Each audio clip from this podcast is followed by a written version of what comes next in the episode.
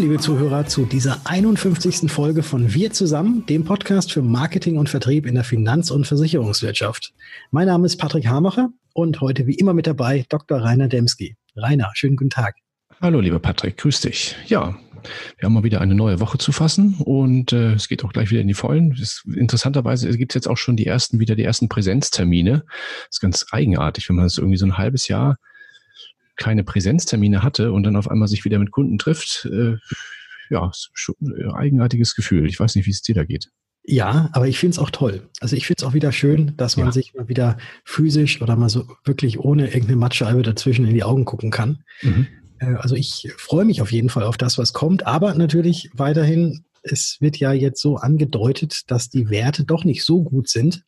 Äh, bevor ne, hoffentlich keine zweite Welle kommt, äh, sollte man auch da natürlich immer sehr, sehr vorsichtig sein. Absolut. Also das ist ja auch so. Also wir haben ja jetzt, ich hab, wir waren jetzt schon bei zwei äh, unserer Versicherungskunden wieder vor Ort gewesen in den letzten zwei Wochen.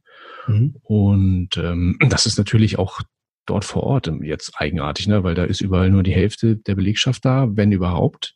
Mhm. Ähm, die Gänge sind deutlich leerer, die Kantinen machen gerade erst so ein bisschen wieder auf.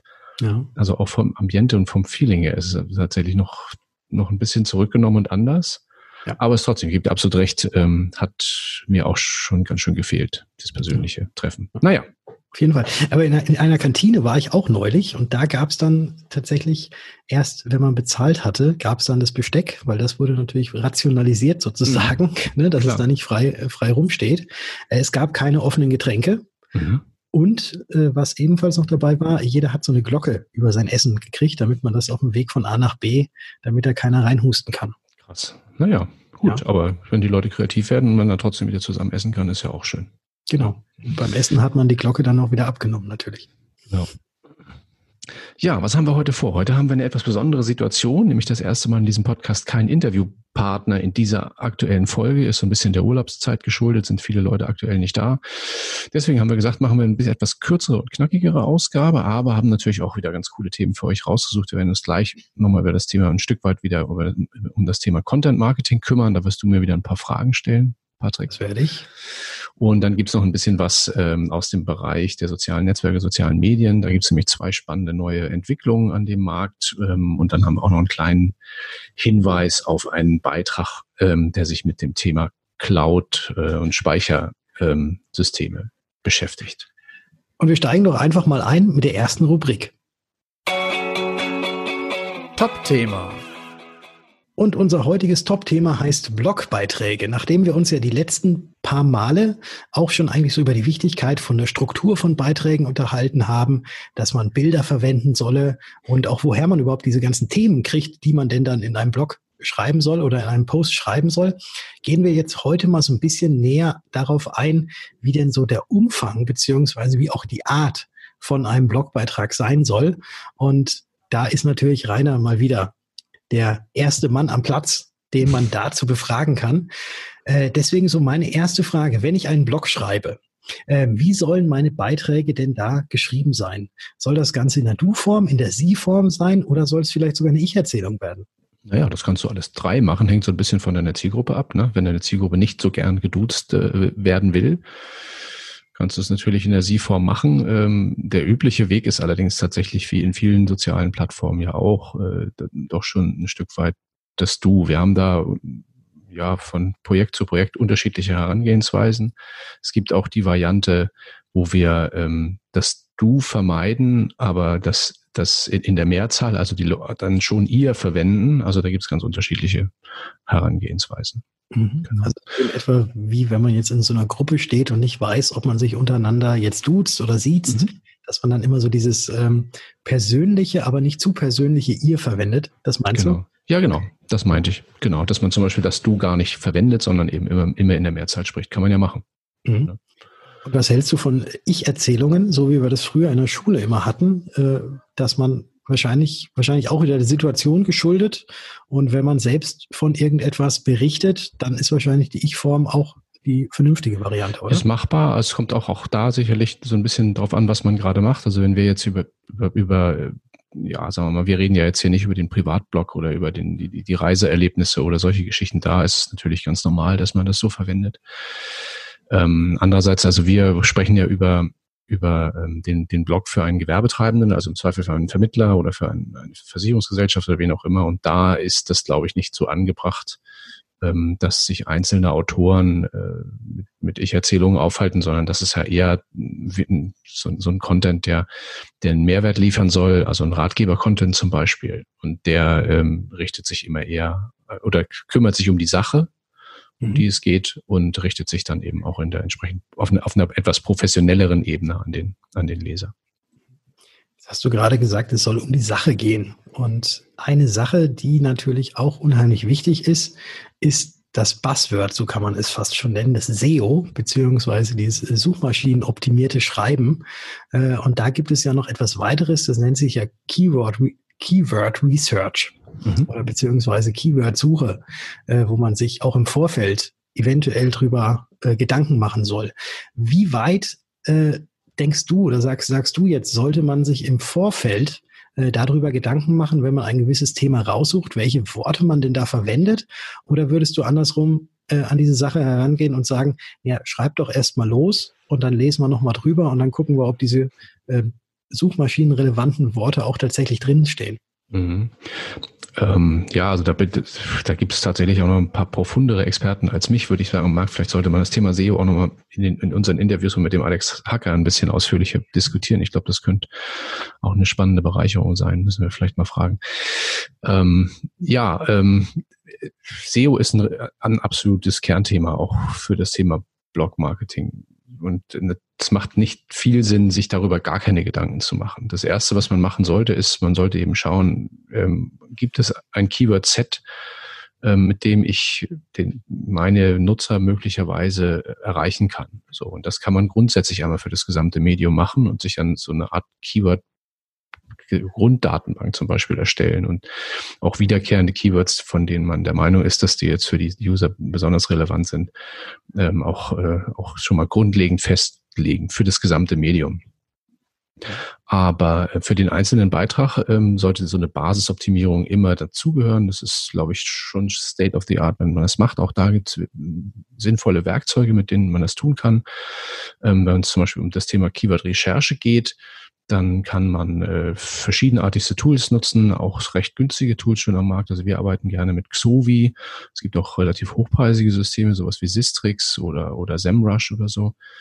Xovi ist, finden wir, ein, so, ein, so ein mittleres Segment-Tool, wo man aber auch sehr gute Keyword-Vorschläge für bestimmte Themenbereiche auch bekommt, auch so im Mittel- und Longtail-Bereich. Also für die, die das nicht wissen, es gibt ja Shorttail, Middletail und Longtail. Da unterscheidet man eben äh, Einzel-Keywords, ähm, das wäre eben Shorttail oder zwei oder drei Worte in Kombination wäre Middletail und dann so ganze Sätze zum Beispiel sind dann Longtail. Mhm. Und je, je nachdem, auf was man optimiert, ne, wenn man jetzt auf Longtail optimiert, hat man meistens ein sehr spitzes Thema, erreicht erreicht darüber weniger Nutzer, aber die, die dann auf den Beitrag kommen, sind auch genau vielleicht die, die man haben möchte. Ne? Okay. Ja, und das also sollte man das jetzt zum Beispiel jetzt, entschuldige, dass ich da jetzt so dazwischen mhm. grätsche, ähm, sollte es jetzt zum Beispiel, also dieses Longtail, würde es jetzt bedeuten, dass jemand, der in der Suchmaschine jetzt nicht eingibt Berufsunfähigkeit günstig, sondern jetzt eingibt, äh, was ist die günstigste Berufsunfähigkeitsversicherung, ja. ähm, dass dann genau dieses, dieser Satz, nach dem gesucht wird, dass der auch in diesem Blogbeitrag so dasteht. Das könnte man so machen. Also zum Beispiel, man könnte ja auch eine, eine, Frageform als Headline machen. Also das ist jetzt ja so ein Ratgeberbeitrag. Ähm, ja, also ist jetzt sehr produktrelevant, würde ich jetzt, oder produktbezogen. Aber genauso kann man sich das vorstellen. Das kann man natürlich dann auch auf die Spitze treiben und unendlich viele Themen auch bauen für den eigenen Blog, wenn man da so, so tief in die einzelnen Themen einsteigt. Ähm, aber was ich noch sagen wollte zu den Tools, also die helfen einem auch so ein bisschen bei der, bei der Verwendung von Worten. Ähm, ist ja auch die Frage, wie oft man so ein Wort in dem Text verwendet. Das macht, glaube ich, keinen Sinn und es sieht auch nicht schön aus, wenn man jetzt auf Zwang äh, möglichst das umsetzt, was man auch als, äh, als SEO-Tech identifiziert hat. Ähm, das kann unter Umständen eben den Beitrag nicht schön aussehen lassen, kann aber auch den Lesefluss stören. Und da bin ich der Meinung, sollte man eher ähm, auf einen gut, also lieber einen handwerklich gut gemachten Beitrag machen und dann ein bisschen SEO-Optimierung oben draufsetzen, als jetzt diese klassischen SEO-Texte, die man ja aus alten Portalen noch so kennt, wo es nur um Spam ging, die sich, die man einfach auch nicht gut lesen kann. So.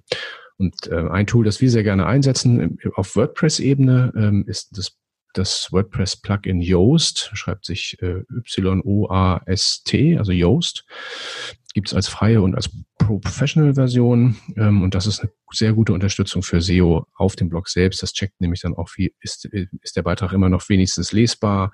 Ähm, sind, ist das Keyword vielleicht so, was man optimieren will, zu häufig verwendet worden? Man kann dort auch ein Hauptkeyword zum Beispiel festlegen, das man eben optimieren will. Und dann zeigt einem dieses System ähm, ja relativ übersichtlich an, was man noch besser machen kann. Ja, vielen Dank dafür. Ich weiß auch bei Yoast kann man, glaube ich, sogar auch wenn man das über WordPress verwendet, auch das angeben, was denn dann letzten Endes bei Google ausgespielt wird, wenn man gefunden wird. Ne? Also genau. diese, diese, diese Headline und auch diese kurze, ähm, diese kurzen Begriffe, die unten drunter stehen oder diese, diese Einleitung, weil sonst wird das ja alles aus dem Blogbeitrag selbst gezogen. Und wenn mhm. man da jetzt eine, eine etwas sperrige Einleitung hat, ähm, was denjenigen, der danach sucht, vielleicht nicht sofort äh, ja, überzeugen würde, dass er auch auf diesen Link draufklickt, mhm. dann kann man das ja über Yoast auch noch so eingeben. Das äh, heißt ja dann SERP, ne? S-E-R-P. Ja, genau. ähm, dass man da quasi dieses Snippet, was dann eingezeigt wird bei Google, wenn man danach sucht und das Ganze gefunden wird, was dann dort angezeigt wird. Das ist richtig. Also ansonsten, wenn man es nicht machen würde auf diese Weise, dann würde sich Google einfach äh, mehr oder minder willkürlich Teile aus dem Text nehmen, in der Regel die Headline und dann eben noch irgendwas aus dem Inhalt und würde das dann dort reinstellen. Damit kann man das natürlich beeinflussen. Ähm, das Yoast macht eigentlich nichts anderes, als dass es äh, innerhalb der einzelnen HTML-Ausgabe dieser Seite dann die sogenannte Title, den Title-Tag füllt. Das ist die große blaue Überschrift, auf die man drückt, äh, draufklicken kann bei Google. Und dann gibt es äh, noch den, den Description Tag, also die beschreibenden Tag. Und das ist ein bisschen ausführlicher, ein bisschen länger. Und der ähm, ja, wird dann darunter sozusagen angezeigt. Und das kann man damit in der Tat beeinflussen, sollte man auch machen. Ähm, ist auch wirklich sehr einfach äh, gehalten bei Yoast im Übrigen auch eine schöne Funktion, weil ich glaube zumindest, ich weiß nicht, ob es in der Free-Version auch schon dabei ist, aber in der Professional auf jeden Fall gibt es die gleiche Funktion auch nochmal ergänzt für das Thema Social Media. Also da kriegt man dann auch nochmal so eine Maske, wo man eben den, das Aussehen zum Beispiel beim, beim Teilen auf Facebook oder beim Teilen auf Twitter in ähnlicher Weise beeinflussen kann wie den Google SERP. Ich kann es dir sagen, das geht auch schon in der kostenlosen Version. Sehr gut. Ja, das funktioniert. Man kann sogar andere Bilder noch verwenden dafür. Genau. Jeweils. Richtig. Ja. Jetzt noch meine letzte abschließende Frage, nachdem wir es ja schon hatten. Ähm, also wie soll man das Ganze schreiben? In welcher Form und äh, welche Worte soll man da drin verwenden? Äh, die alles entscheidende Frage, wie lang sollte denn so ein Blogbeitrag mindestens sein? Und äh, ja, was ist vielleicht zu too much? Was ist vielleicht mhm. zu lang? Ja. Gibt es überhaupt zu lang?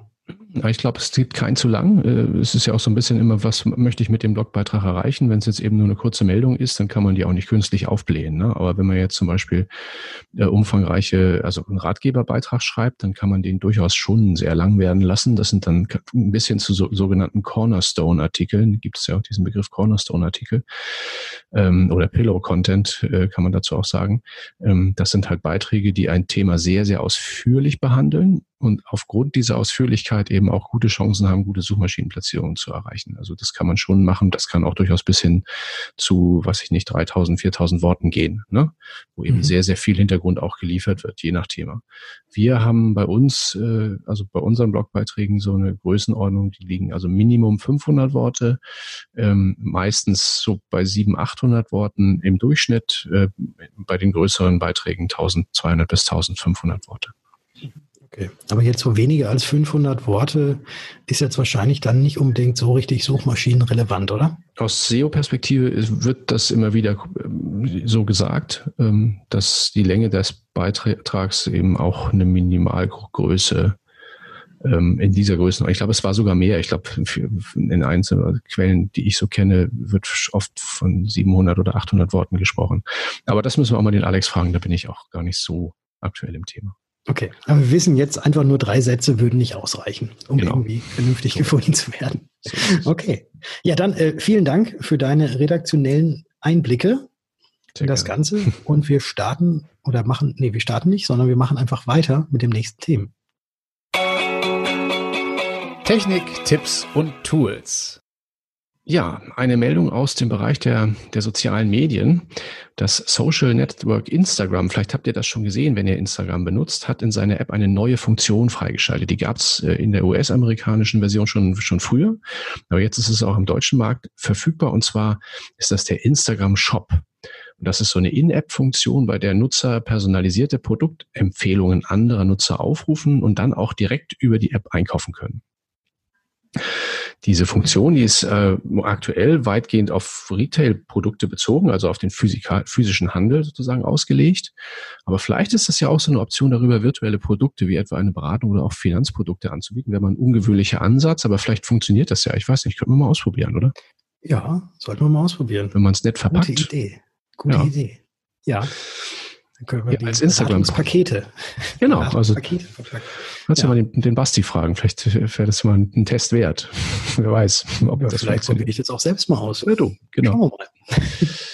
Okay, und dann ja. gehen wir einfach mal von Instagram zu TikTok über, das Videonetzwerk. Da gibt es nämlich auch überraschende Nachrichten, weil nachdem Donald Trump dem chinesischen Unternehmen ByteDance so heißt nämlich der Betreiber von TikTok, bereits Spionage vorgeworfen hatte und die App auch in den USA eigentlich schon verbieten wollte, wurde nun bekannt, dass Microsoft das Netzwerk eventuell kaufen will, zumindest für den US-amerikanischen Teil davon.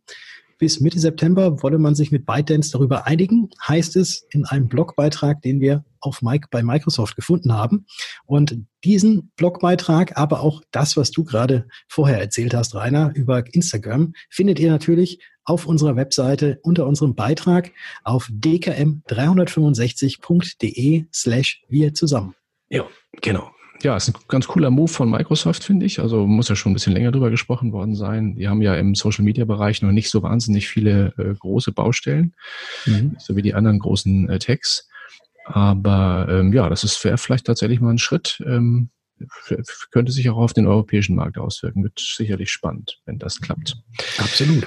Genau. Ja, und noch eine letzte Meldung zum Thema ähm, Cloud-Dienste oder vielmehr ein Hinweis. Ähm, äh, ich weiß nicht, ob ihr Cloud-Dienste für die externe Speicherung von Daten äh, benutzt. Die meisten machen das ja heute auch schon, auch im, im professionellen Bereich, also im Geschäft.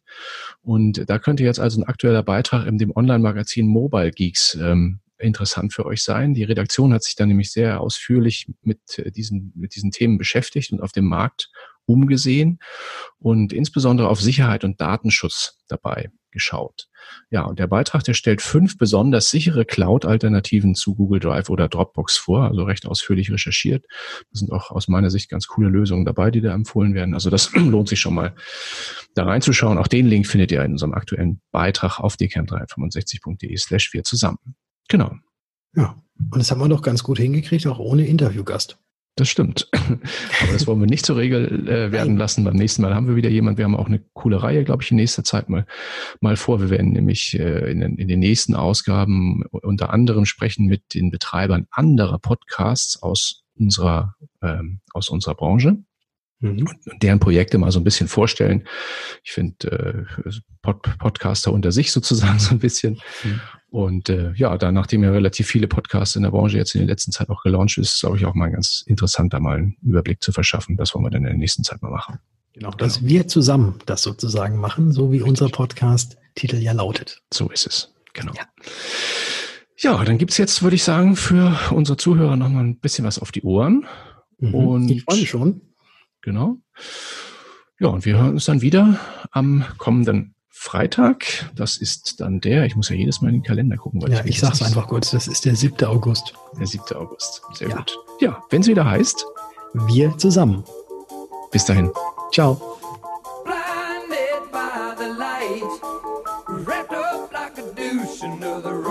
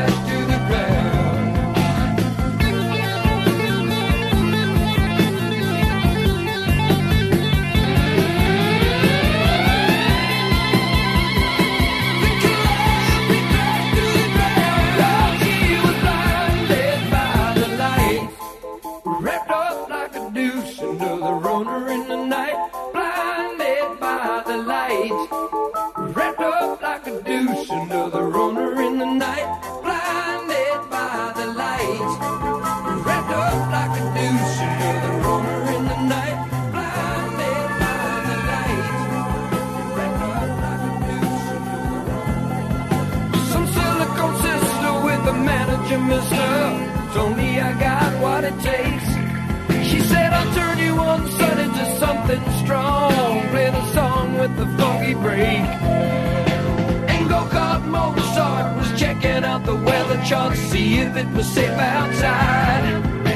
And little early birdie came by in his curly whirly and asked me if I needed a ride.